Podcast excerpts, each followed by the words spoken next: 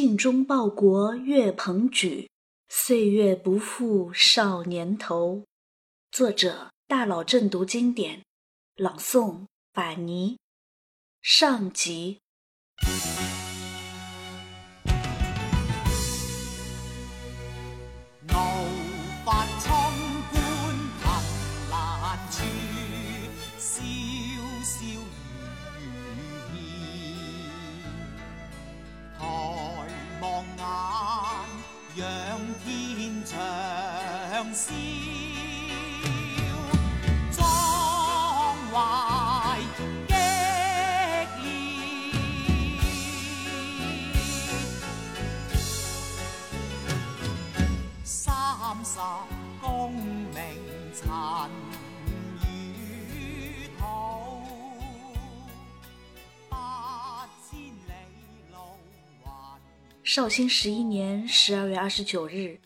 杭州风波亭，一个低沉而愤怒的声音冲出亭子，裹挟着血腥的味道，在弥漫着雪花的空气中回旋，瞬间与冰冷的空气凝结，把这声音的每一个字变成一颗颗坚硬的球，砸下去，砸下去，砸向风波亭的每一块沾满了鲜血的砖石。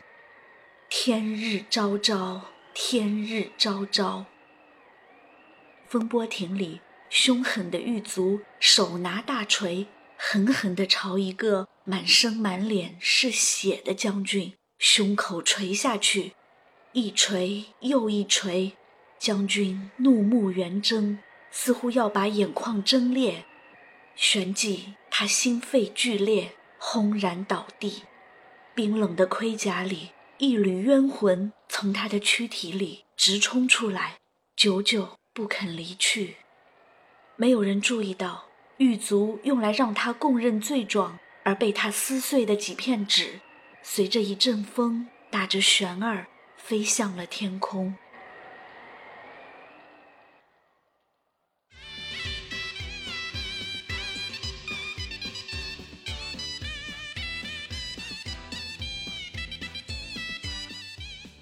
重和元年，河北西路襄州汤阴县永和乡孝悌里村的农民岳和家里张灯结彩，他们家的大儿子岳飞今天娶媳妇儿了。岳飞和新娘子在大家的笑声中入了洞房。岳飞有些羞涩，忽然他看见最心爱的弓放在床上，赶紧走过去拿开它。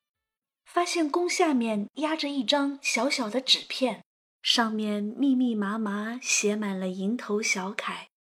他拿起来看，居然是写给他自己的一封非常简短的书信。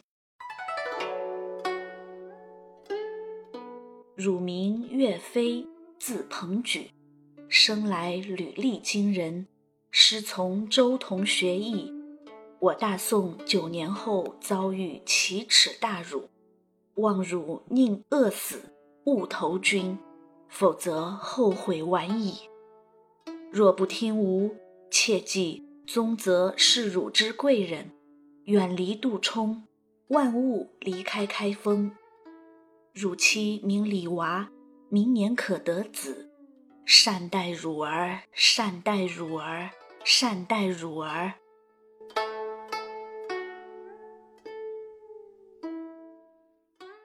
岳飞有点摸不着头脑，这是谁写的信呢？他出生的时候有大鸟在他们家的屋顶飞舞，于是父亲就给他取名岳飞，字鹏举。这个村里的人都知道的。他的确天生神力，十几岁就能挽弓三百斤，开弩八弹。他在师傅周同的教导下，还能左右手开弓，百发百中。那时候，弓弩是主要兵器，以他的挽弓能力，都能当皇帝的侍卫了。这个写信的人看来应该认识他，写这些话是为了获取他的信任。但是后面的话真是驴唇不照马嘴，这都什么呀？什么奇耻大辱？什么万物投军？还有后面那些人名儿，听都没听过。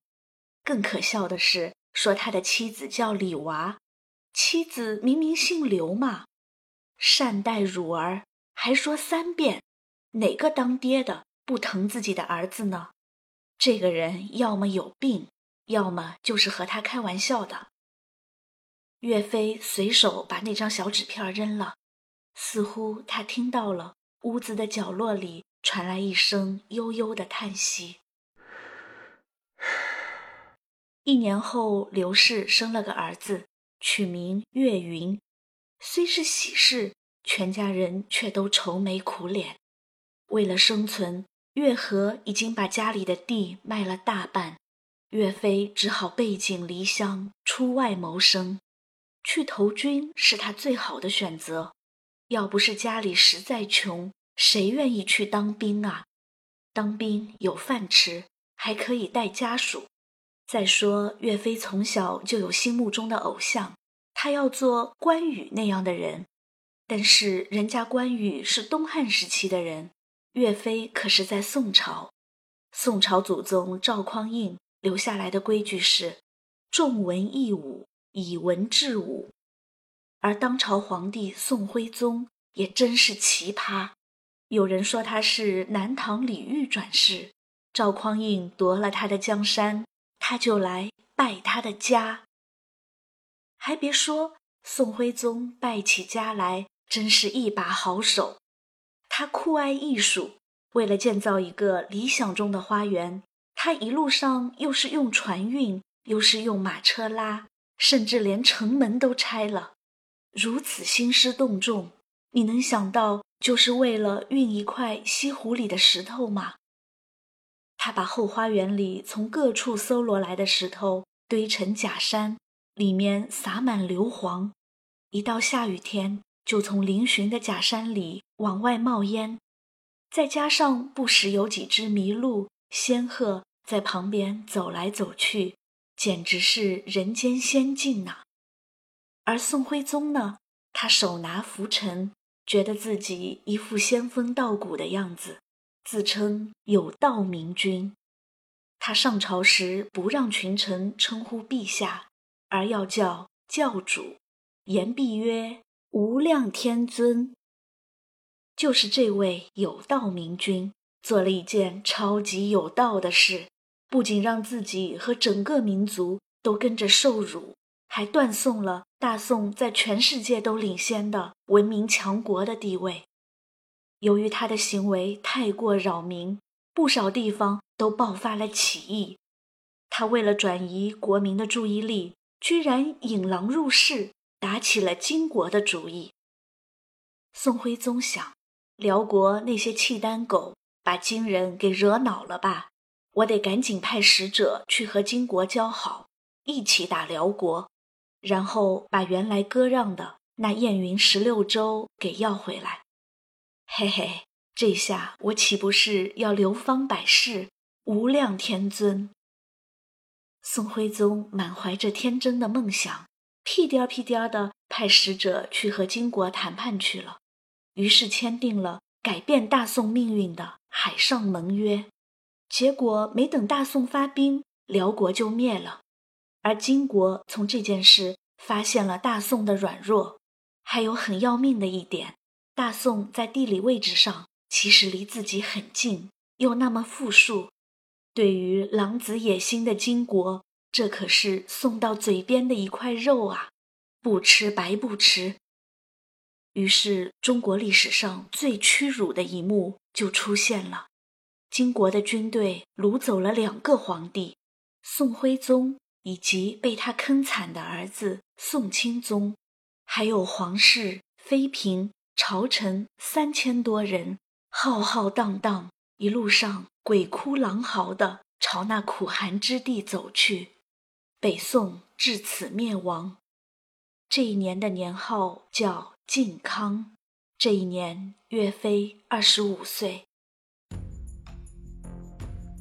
这是一场人类历史上的大浩劫，岳飞亲眼目睹了这一切，极目所见。山河破碎，人民涂炭，地尽蓬蒿堆白骨，向无人迹长青苔。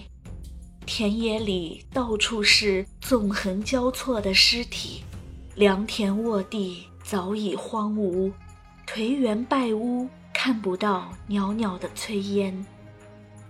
岳飞忽然想到了九年前他看到的那封信，信里说：“我大宋九年后遭遇奇耻大辱，望汝宁饿死勿投军，否则后悔晚矣。”看来写信的那个人有预知未来的能力。奇耻大辱，奇耻大辱，还有什么比亡国更耻辱？还有什么比皇帝被敌人掳走更耻辱？还有什么比泱泱中华遭受如此蹂躏更耻辱？还有什么比做一个亡国奴更耻辱？宁饿死勿投军。这是什么狗屁！就算让我选择一千次、一万次，我也绝不贪生苟活。我要用仇敌的血来祭奠死难的乡亲，我要用手中的剑去铲除大地的心秽。但是他放心不下年过六旬的老母亲，岳母看出了岳飞的犹豫。他虽是普通农妇，可他深明大义。他明白，没有了国，哪里还有家？他在岳飞的背上深深地刺上了四个大字。从此后，这四个字一直在激励着岳飞，无论他怎样的艰难，都时刻牢记这四个字：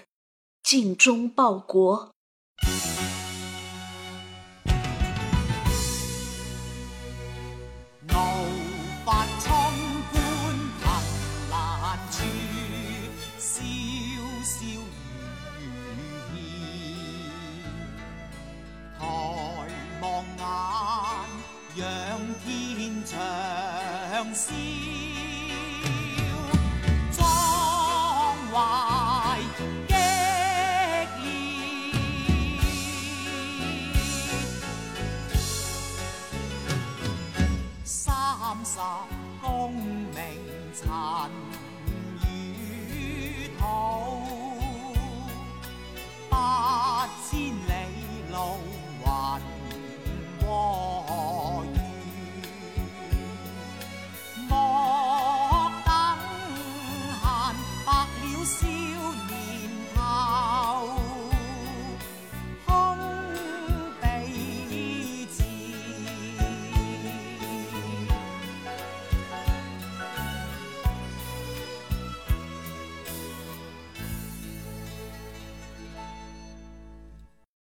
是岳飞没有想到，生活充满了变数。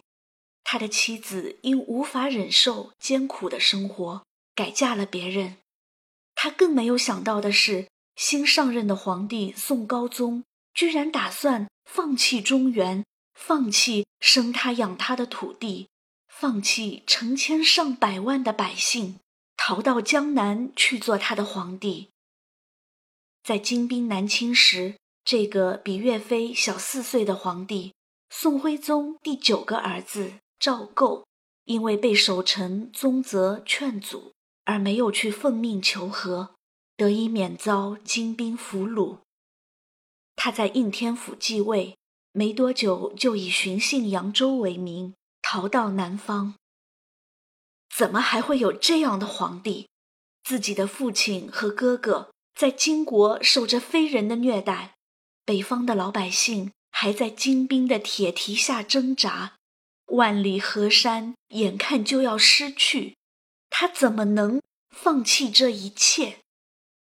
宋高宗当然能，像他这样自私自利的人，现在能想到的就是保命，在南方成立南宋，至于北方就管不了那么多了。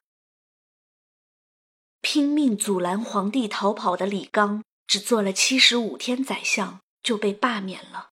可是还有宗泽，宗泽以他七十岁的高龄镇守开封，他以他的实际行动宣誓：只要有一口气在，绝不议和。国家灭了，皇帝跑了，可是国都开封还在。只要守住开封，赶跑金军，就有复国的希望，就有洗刷奇耻大辱的希望。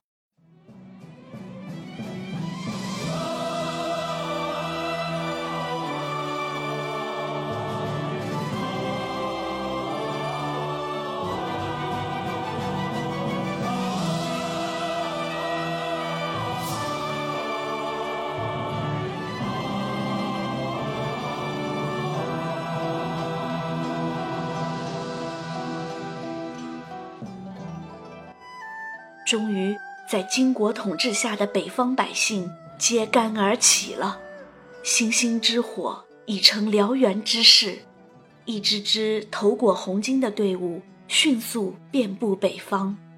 他们以游击战的方式神出鬼没，偷袭金营，把这些金人气得屠戮无辜的百姓以泄愤，这使红巾军燃烧得更加炽烈。王彦带领的队伍被人称为八字军，他们的脸上刻着“赤心报国，誓杀金贼”，在太行山区把金兵杀得闻风而逃。在东北金国的老巢，几千名被驱逐北上的汉族奴隶，他们以上山砍柴为名，置办长柄大斧，他们要劫持金太宗。杀过黄河，虽然被叛徒出卖，最终失败，可这就是中华民族的血性，宁可死，也绝不做亡国奴。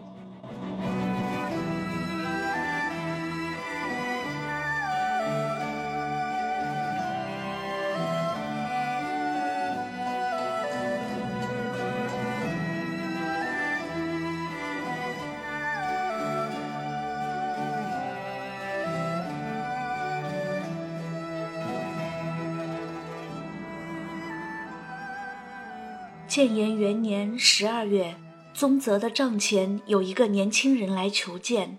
这个年轻人就是岳飞。岳飞曾经给宋高宗写过一封信，指责他有苟安之见，无远大之略，从而被赶出军营。岳飞因为杀敌心切，擅领队伍迎战金兵，给王彦造成了被动局面，而被赶出去打游击。岳飞听说很多义军都投靠了宗泽，所以他前来投军，希望给自己上战场杀敌的机会。宗泽早听说过岳飞英勇善战，岳飞也没有辜负宗泽对他的期望，在数次战争中证实了自己的实力。可惜宗泽老了，这位历尽刀光剑影的老人。前后一连给宋高宗写了二十四封言辞激切、足以感动木石的奏折，恳请他能回来鼓舞士气，主持报国仇、复故疆的大计。但这些信都石沉大海。宗泽再也支撑不下去了，弥留之际，他大声吟诵杜甫的名句。出师未捷身先死，长使英雄泪满襟，遗憾的死去了。他逝世的那天，悲风回荡，愁云泣雨，整个苍冥都在向这位伟大的民族忠魂致哀。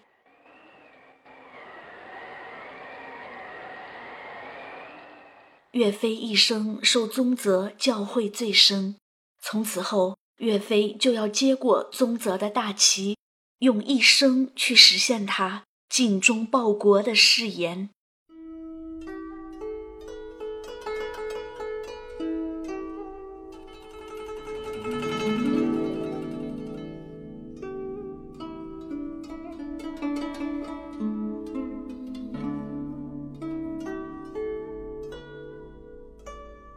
宗泽死后，杜充接任了他的职位。